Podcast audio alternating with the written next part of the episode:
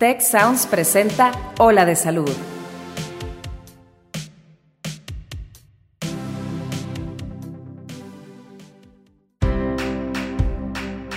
Esto es Ola de Salud. Yo soy Fernando Castilleja. Y yo soy Marcela Toscano. Y aquí comienza tu ruta de bienestar.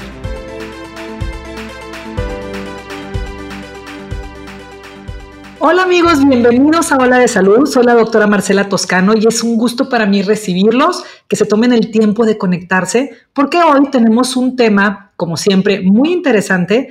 Y fíjense, el 29 de septiembre fue el Día Mundial del Corazón. Entonces, es un tema importante, pero lo más importante es que hoy vamos a hablar de enfermedad cardiovascular, que es la primer causa de muerte en el mundo todavía. Les doy algunos datos. Según algunos autores, el 90% de los infartos se asocia a factores prevenibles. Y esto también se me hizo valioso, ahorita lo rebotamos con nuestro experto. 80% de las muertes por enfermedad cardiovascular se reporta en los países de mediano y bajo ingreso económico. Entonces, pues obviamente va a ser un tema muy interesante para nosotros como México y pues como les digo, en el mundo es un tema relevante. Y para aclararnos nuestras dudas y ampliarnos el tema, tenemos un invitado de gala. El doctor Erasmo de la Peña, él es cardiólogo y es director del Instituto de Cardiología. El tema de hoy es salud, bienestar y un corazón contento. ¿Cómo estás, doctor? Bienvenido. Hola, Marcela. Buenas tardes. Gracias por invitarme a platicar un ratito contigo y con todo el público que, que te escucha. No, hombre, es un placer. Gracias por darte el tiempo de estar aquí con nosotros.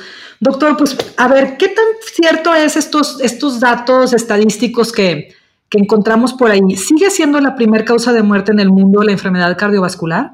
En este planeta lo que más nos mata es la las enfermedades cardiovasculares, lo cual es una pena porque, como bien lo mencionaste al inicio en la introducción, eh, una gran parte de estos son prevenibles. Eh, como bien sabemos, eh, vivimos en un mundo muy, um, muy acelerado y obviamente todo esto tiene que ver con las cosas que nos predisponen a tener un, problema cardiovascular. Se consideran, eh, pues se considera que las enfermedades cardiovasculares son o tienen que ver aquellas cuando se, se alteran las arterias de, de, nuestro cuerpo, específicamente si son del corazón, se le llama enfermedad coronaria, cuando son de las piernas o, de las carótidas o arterias cerebrales, se les considera o se les llama como enfermedad vascular periférica. Mm. Em, es importantísimo lo que mencionas porque el número de personas que fallecen en el mundo cada año es de 18 millones de personas por causas cardiovasculares. O sea, prácticamente un país entero, un país mediano o, chiquito, eh, desaparecen anualmente a causa de las enfermedades cardiovasculares. Y como que se ha intentado explorar este tema desde muchos ángulos, sobre todo desde el tema de, la, de, la, de lo que decíamos, de lo prevenible. Yo soy especialista en obesidad y, y desde mi ángulo he visto cómo siempre ha sido un tema relevante la enfermedad cardiovascular y se ha tratado de abordar desde diferentes tipos de dieta, por ejemplo, que si era el, el tema de, del consumo de grasas y luego que ahora el consumo de azúcar. Dentro de estos factores prevenibles, doctor, ¿cuáles son los que principalmente deberíamos empezar a considerar? O sea, ¿cuáles son los riesgos? Y, y, de estos, pues como, como empezarlos a agarrar en prioridades. O sea, ¿cuál es el que primero tendríamos que estar preocupándonos? Mira, hay, hay seis cosas que nos vienen a afectar directamente en cuanto a, nuestros, a nuestras costumbres. Una de ellas, pues, es obviamente el uso de tabaco.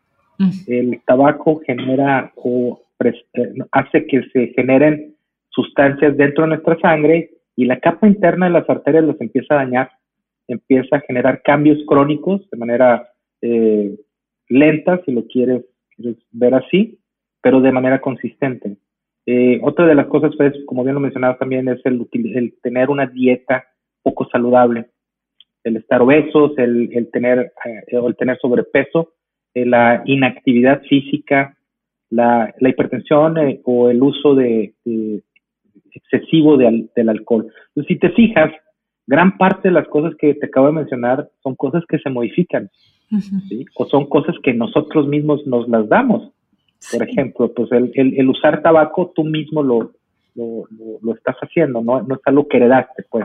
Mm. Ahora, tú puedes tener inclusive predisposición a, tener enfermedades eh, cardiovasculares, a tener una, predisposición, si en tu familia hay, historia de enfermedades del corazón, sobre todo cuando suceden a, edades muy tempranas. Pero a pesar de eso, no significa que una persona que tiene la predisposición va a desarrollar la enfermedad. Hay lo que se conoce como epigenética y es todos los factores que, que influyen alrededor de nuestros genes. Entonces, todas las cosas que te acabo de mencionar, el uso de tabaco, una dieta, una mala dieta, eh, sobre todo con grasas trans, que tú ser, que tú eres experta en eso, este, nos vienen a aumentar los niveles de colesterol, nos vienen a aumentar eh, nuestra presión arterial, nos vienen eh, a aumentar el peso y por lo tanto incrementan el riesgo de, de tener, de presentar enfermedades cardiovasculares. O sea que si te estoy entendiendo bien, es como como no necesariamente las personas que se infartan tienen un problema con el que nacieron en sus arterias que ya venían delgaditas o que venían este, rígidas, sino que es más bien algo que nosotros nos vamos propiciando en base a los hábitos pues. saludables o no que, con los que vivimos. Correcto. Puede suceder que nazcas con un problema, pero es sumamente raro, excesivamente raro. Son casos eh, muy, muy, muy aislados. Uno en 20 mil, uno en 25 mil. Oye, doctor, y entre, y entre los factores que mencionabas, tabaquismo, el, consumo del alcohol, el, llevar una mala dieta, etcétera, ¿cuál crees que sería el número uno en base a tu experiencia clínica? Porque pues ves muchos pacientes. ¿Cuál, cuál sería el, número uno que tendría que ponernos focos rojos? Híjole, yo creo que son dos. El número uno es la dieta. Y por ende, eh, la dieta con un exceso en carbohidratos nos genera sobrepeso. Mm. Y el sobrepeso es una entidad, pues un problema que nos genera inflamación. Y la inflamación, sin ser tan grave como la del cigarro, es muy parecida. Genera, genera este, inflamación eh, de manera crónica y nos empiezan a generar depósitos de grasa en las arterias, que es conocido como aterosclerosis o endurecimiento de las arterias. El nombre técnico es aterosclerosis. Yo creo que tiene que ver y tiene que ver con, con, con el sobrepeso? Fíjate que esa es una pregunta muy interesante. Ahora, hay muchas cosas que están relacionadas. Esto es como una telaraña. Todos los factores se, entrelazan entre sí. El tener una, por ejemplo, el tener una inactividad física o el no tener, no ser, no practicar deporte o no hacer actividad física, eh, que se recomienda que sea por lo menos 150 minutos por semana, eh, de una actividad moderada o 75 minutos por semana de una actividad intensa. Eso hace que aumentes de peso. Ahora, fíjate que, que, hay un tema muy importante y hay un, en el, en el área clínica hemos visto un cambio, hay un cambio del paradigma. Eh, en, el, en el hecho de que todo el mundo hemos pensado por muchos años que las grasas animales son las principales causantes del, problema de, de aterosclerosis. Son muy, muy, muy, juegan un papel muy importante, pero sin embargo, hoy en día tienen mucho más relevancia la ingesta excesiva de carbohidratos. Claro. Sí, como que todavía eso vino a, clarificar muchas inquietudes en los pacientes que decían, pues yo no entiendo, dicen que, el, que la manteca de puerco es bien mala y mis abuelos vivieron 102 años en el rancho comiendo manteca de puerco diario y nunca se infartaron. Era como algo muy confuso, ¿no? Claro, yo, yo creo que esto es, es, eh, es como tener un, un autor material, que sería el colesterol, pero el mm. autor intelectual mm. es, son los carbohidratos. Ya. Lo, vemos, mira, muy frecuentemente vemos en pacientes que necesitamos tener un control estricto del colesterol porque ya tuvieron un infarto y necesitamos llevar su colesterol malo entre 50 y 60 miligramos por decilitro. Les damos medicamentos y a veces no llegamos a esas metas. Pero luego les estudiamos y vemos que estas personas tienen un síndrome metabólico. ¿Qué es el síndrome metabólico? Bueno, es una, o existe una resistencia a la insulina. Cuando tú controlas la insulina, cuando disminuyes ya sea con ejercicio o con algunas eh, intervenciones farmacológicas, disminuyes, vemos que las cifras de colesterol caen impresionantemente. Claro. Entonces hay, un, hay, una, hay una relación entre ellos. Y se me hace bien interesante, eh, doctor, porque tú como cardiólogo eh, me encanta escuchar cómo eh, ya estamos moviéndonos en otra dirección todos los médicos. Antes probablemente estábamos exclusivamente orientados a eh, la parte farmacológica, ¿no? Como, ok, este, te infartaste, tómate estos medicamentos, tienes el colesterol alto, tómate estos medicamentos. Y desde el abordaje que tú no lo estás planteando es, sí, los medicamentos, ya que estás bien amolado, pues te van a atenuar las broncas, pero en realidad necesitas irte al fondo del problema de lo que te está generando, que como nos lo mencionas, pues tiene que ver con el estilo de vida, qué estás comiendo, eh, ya tienes controlada tu resistencia a la insulina, eh, qué tanto ejercicio practicas, eh, más allá que solo como resignarnos a, pues ya tienes un infarto y probablemente tengas otro, tómate esta, esta bola de medicamentos. Se me hace muy importante, sobre todo si estás mencionando que, que el 90% de los infartos se asocian a estilo de vida, pues definitivamente tenemos que ponerle muchísima atención en el tratamiento a, ese misma, a esa misma causa, ¿no? Correcto, son, son causas modificables, se conocen como factores de riesgo modificables. Por ejemplo, tú puedes tener hipertensión porque genéticamente tienes la predisposición y la desarrollaste, pero si tu presión está no controlada, tu riesgo cae impresionantemente. Wow. Y doctor, hablando de esto de la, de la presión alta, ¿cómo ¿Cuál es la participación del estrés en esta problemática? Porque pues la gente que está estresada normalmente tiene la presión más alta, aunque cuando está relajada no tanto, o sea, no, que tenga un problema de hipertensión 24/7, sino que pues hace el coraje y se le sube la presión como a todos. ¿Cómo, participa este tema del estrés en la enfermedad cardiovascular? Fíjate que acabas de, mencionar eh, al gran olvidado de esta, de esta enfermedad. El, el, el, gran olvidado, lo que lo tenemos arrinconado, son, son, es el estado mental de las personas. ¿sí? La salud mental es, juega un papel importante. Y mira, gran parte de tus pacientes con sobrepeso tienen trastornos de ansiedad. Y es la ansiedad la que te lleva a comer. Te lleva a comer en exceso, te puede generar depresión o cansancio y eso hace que no hagas ejercicio. Entonces, fíjate, cómo ya, ya ligamos dos cosas. O sea, el, el, exceso en los alimentos y, y, sabemos que los alimentos con carbohidratos te generan más liberación de endorfinas. Que sí, son los que te vas a comer cuando estás ansioso, ¿verdad? Para sentir placer. Exactamente. Entonces, ya tienes, tienes una persona que está estresada, que tiene ansiedad, que está comiendo más, que no está haciendo ejercicio y muy probablemente utilizando eh, eh, tabaco para pensando erróneamente que el tabaco le dice, mucha gente dice, es que yo fumo porque estoy estresado. Sí, como me siento Pero la sensación, exactamente, pero la sensación que te da el tabaco es, es exactamente todo lo contrario. Mm. Produce vasoconstricción, produce eh, taquicardia, te produce muchos cambios y, y, lejos de quitarte o de relajarte, inicialmente lo hace porque es vasodilatador en un principio, mm. ¿sí? por ahí de, la gente que prende el primer cigarro eh, lo relaja, pero por ahí de los dos o tres minutos sucede exactamente todo lo contrario. Wow. Entonces, va muy ligada la, la salud mental también eh, eh, con, con, este tipo de patologías. También juega un papel muy importante. Entonces, el estrés, obviamente, hace que tu corazón este, te genera una reacción en donde te prepara para correr o para pelear. Hay una gran liberación de, de adrenalina, de, cortisol, de, hormonas del estrés, y eso hace que tu corazón esté funcionando tiempo extra o esté trabajando de manera acelerada. En un Haz cuenta que le pusiste la primera velocidad del coche, ¿no? Exactamente, y que le pones el freno, le aceleras y le pones el freno. Entonces juega un papel muy, muy importante el estrés.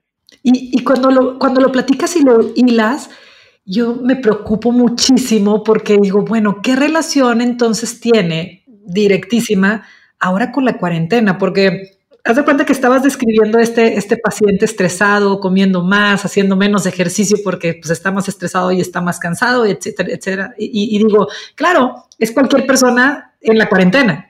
Correcto, eh, queda perfectamente la descripción de muchas personas que están trabajando. Pero ¿sabes qué también, Marcela?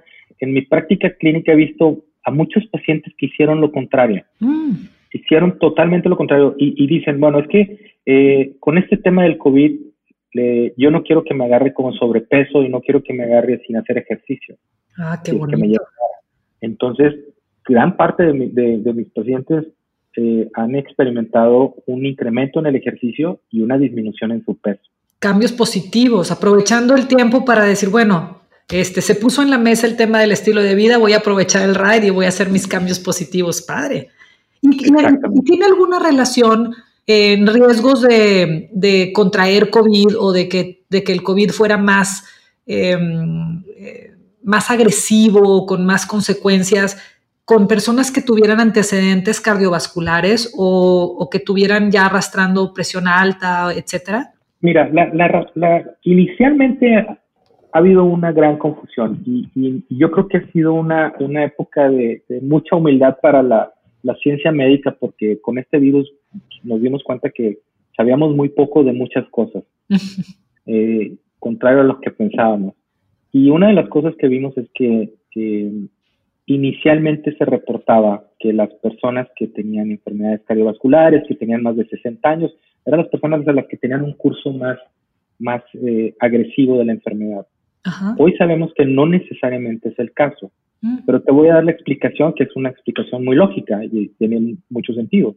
Si tú ya tuviste un infarto y ya y tienes hipertensión y eres diabético y tienes obesidad, obviamente tu cuerpo no está en las mejores condiciones para librar una batalla. Sí, ni, de COVID ni de ninguna otra, ¿verdad? De, ninguna otra, exactamente. Y lo vemos, vamos a hablar de algo que no es COVID. Las personas que hacen ejercicio regularmente, cuando se tienen que someter a una intervención, digamos, de corazón abierto, tienen una recuperación mucho más rápida que una persona que tiene obesidad y que tiene eh, otros factores de riesgo. Aún siendo hipertensos los dos, aún teniendo las arterias tapadas los dos, la persona que hace ejercicio tiene mejor recuperación.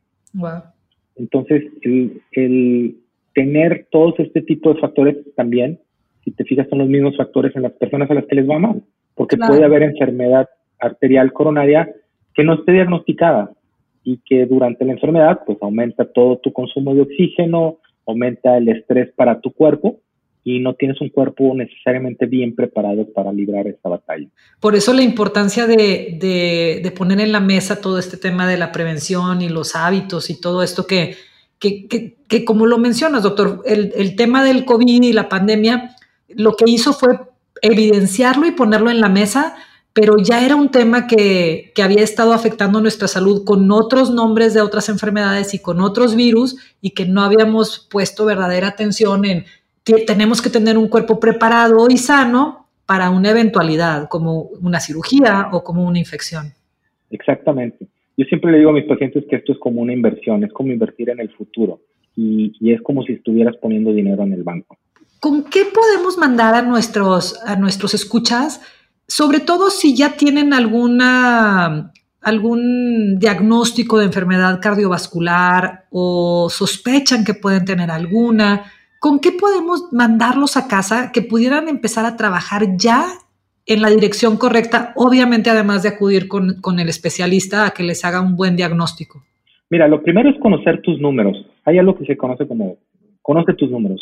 ¿Cuánto pesas? ¿Cómo está tu glucosa? Hoy en día, nosotros, bueno, en lo particular en mi, práctica y seguramente en la tuya, eh, checamos la insulina, no solamente la glucosa, porque muy frecuentemente tienes pacientes que dicen, tengo, doctor, estoy un poco gordito, pero mi glucosa está súper bien, tengo 99 o 98. Sí, pero tiene una insulina por el cielo, muy elevada. Una bomba de tiempo. Exactamente, entonces es, yo lo veo como una gran oportunidad para cambiar. Entonces, ¿qué le, qué, le diría yo a, a las personas que nos están escuchando y que ya tienen una enfermedad cardiovascular? Es que hay buenas noticias. Las buenas noticias es que todo lo que hablamos de prevención, si tú dejas de fumar, si haces ejercicio, si te alimentas adecuadamente, con una mayor cantidad de, grasas vegetales, menos grasas animales, eh, evitar las grasas trans, eh, eh, más pescado, más ensalada, acercarnos más hacia una dieta mediterránea, tu riesgo disminuye también, aunque ya estés enfermo.